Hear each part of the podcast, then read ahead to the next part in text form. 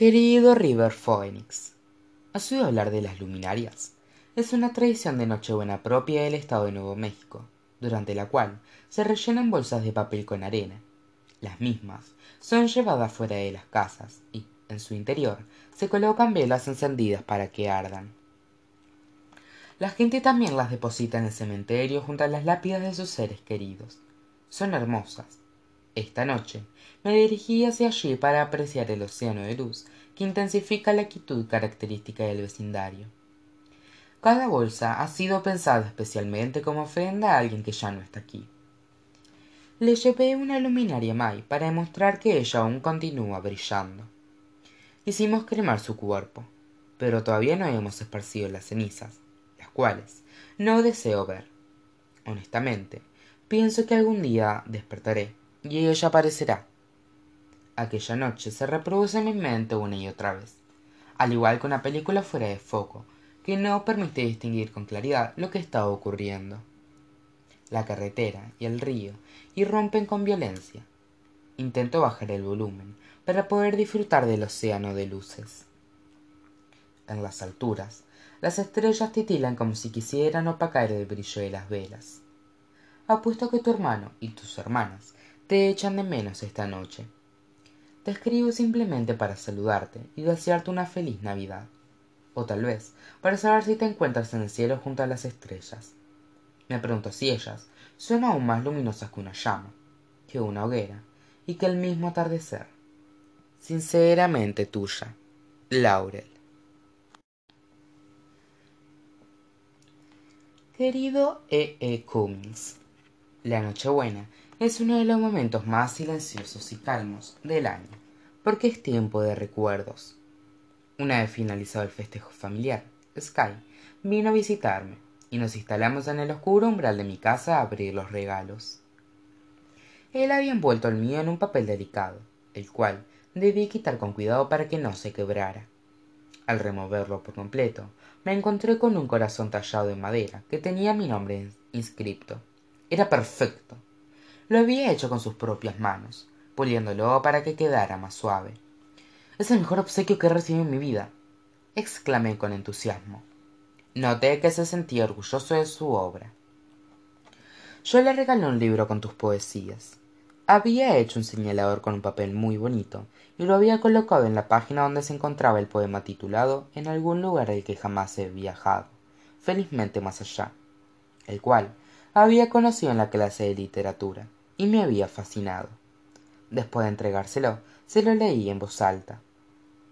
El último verso me es particularmente significativo, cuando dice Nadie, ni siquiera la lluvia, tiene manos tan pequeñas. Se refiere a aquellas manos que son capaces de alcanzar lo más profundo de nuestro ser, al igual que el agua al traspasar las superficies sólidas. Lo asocio a la manera en que Sky ingresa a espacios de mi interior que incluso yo desconocía, y a cómo descubre facetas mías que nadie había visto antes. Muchas gracias, dijo con sinceridad. Elegí el libro de Cummings, expliqué, porque este poema me recuerda a ti. Me has dicho, además, que deseas convertirte en escritor. Sé que escribirás algo muy diferente a esto, pero quería que lo tuvieras como ejemplo, de alguien que halló un camino para expresar todo lo que sentía. Sky sonrió. Espero que ambos encontremos las palabras que necesitamos. Me quité los guantes para poder palpar el corazón de madera que me había obsequiado. Segundos después, alcé la vista hacia él y pronuncié aquello que, hasta el momento, no me había atrevido a decirle. Te amo. Sky me miró fijamente mientras sujetaba mi mano con firmeza, comenzamos a caminar. Las luces navideñas de las casas vecinas se iban apagando.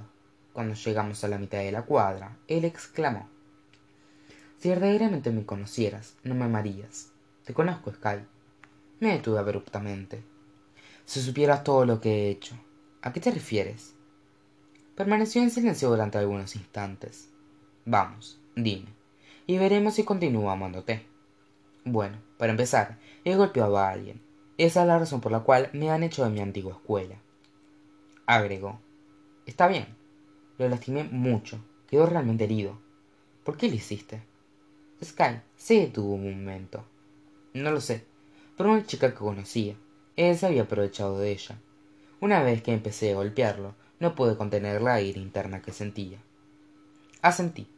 Por más extraño que suene, imaginarlo a Sky en una pelea semejante me hizo apreciar su fragilidad. Te amo aún más, le susurré. Continuamos paseando tranquilamente, pero, de un momento a otro, me invadió una sensación de angustia e inquietud. Yo también he hecho cosas malas, exclamé. ¿Acaso te has olvidado de entregar alguna tarea? dijo bromeando. No, respondí enfadada. Ella está muerta, agregué. Lo sé, Laurel, comentó con delicadeza. ¿Qué fue lo que ocurrió? De inmediato sentí que mi pecho se tensaba y que comenzaba a marearme. Extendí mi brazo hacia Sky para no perder el equilibrio. No lo sé. Sí lo sabes. Puedes contarme. Realmente no podía. Mai y yo volvíamos de la noche de cine y decidimos frenar al costado de la carretera, sobre el río, allí donde crecen flores de las grietas del suelo. El sonido del agua era ensordecedor, lo cual dificultaba mi respiración. Sky me abrazaba mientras gritaba mi nombre. Intenté llevar aire a los pulmones. Me dijo que debía calmarme y respirar lentamente. Seguí sus consejos y, durante unos instantes, permanecí con la mente en blanco. Laurel, quédate aquí conmigo. Su rostro claro se fundía con las luces navideñas de las casas vecinas. Yo lloraba desconsoladamente, porque él había entreabierto una de las puertas secretas que se encontraba en lo más profundo de mí. Me estrechó entre sus brazos hasta que empecé a reírme, como si todo hubiera sido una simple broma. Continuamos caminando, y finalmente me dijo Yo también te amo, Laurel. Sinceramente tuya, Laurel.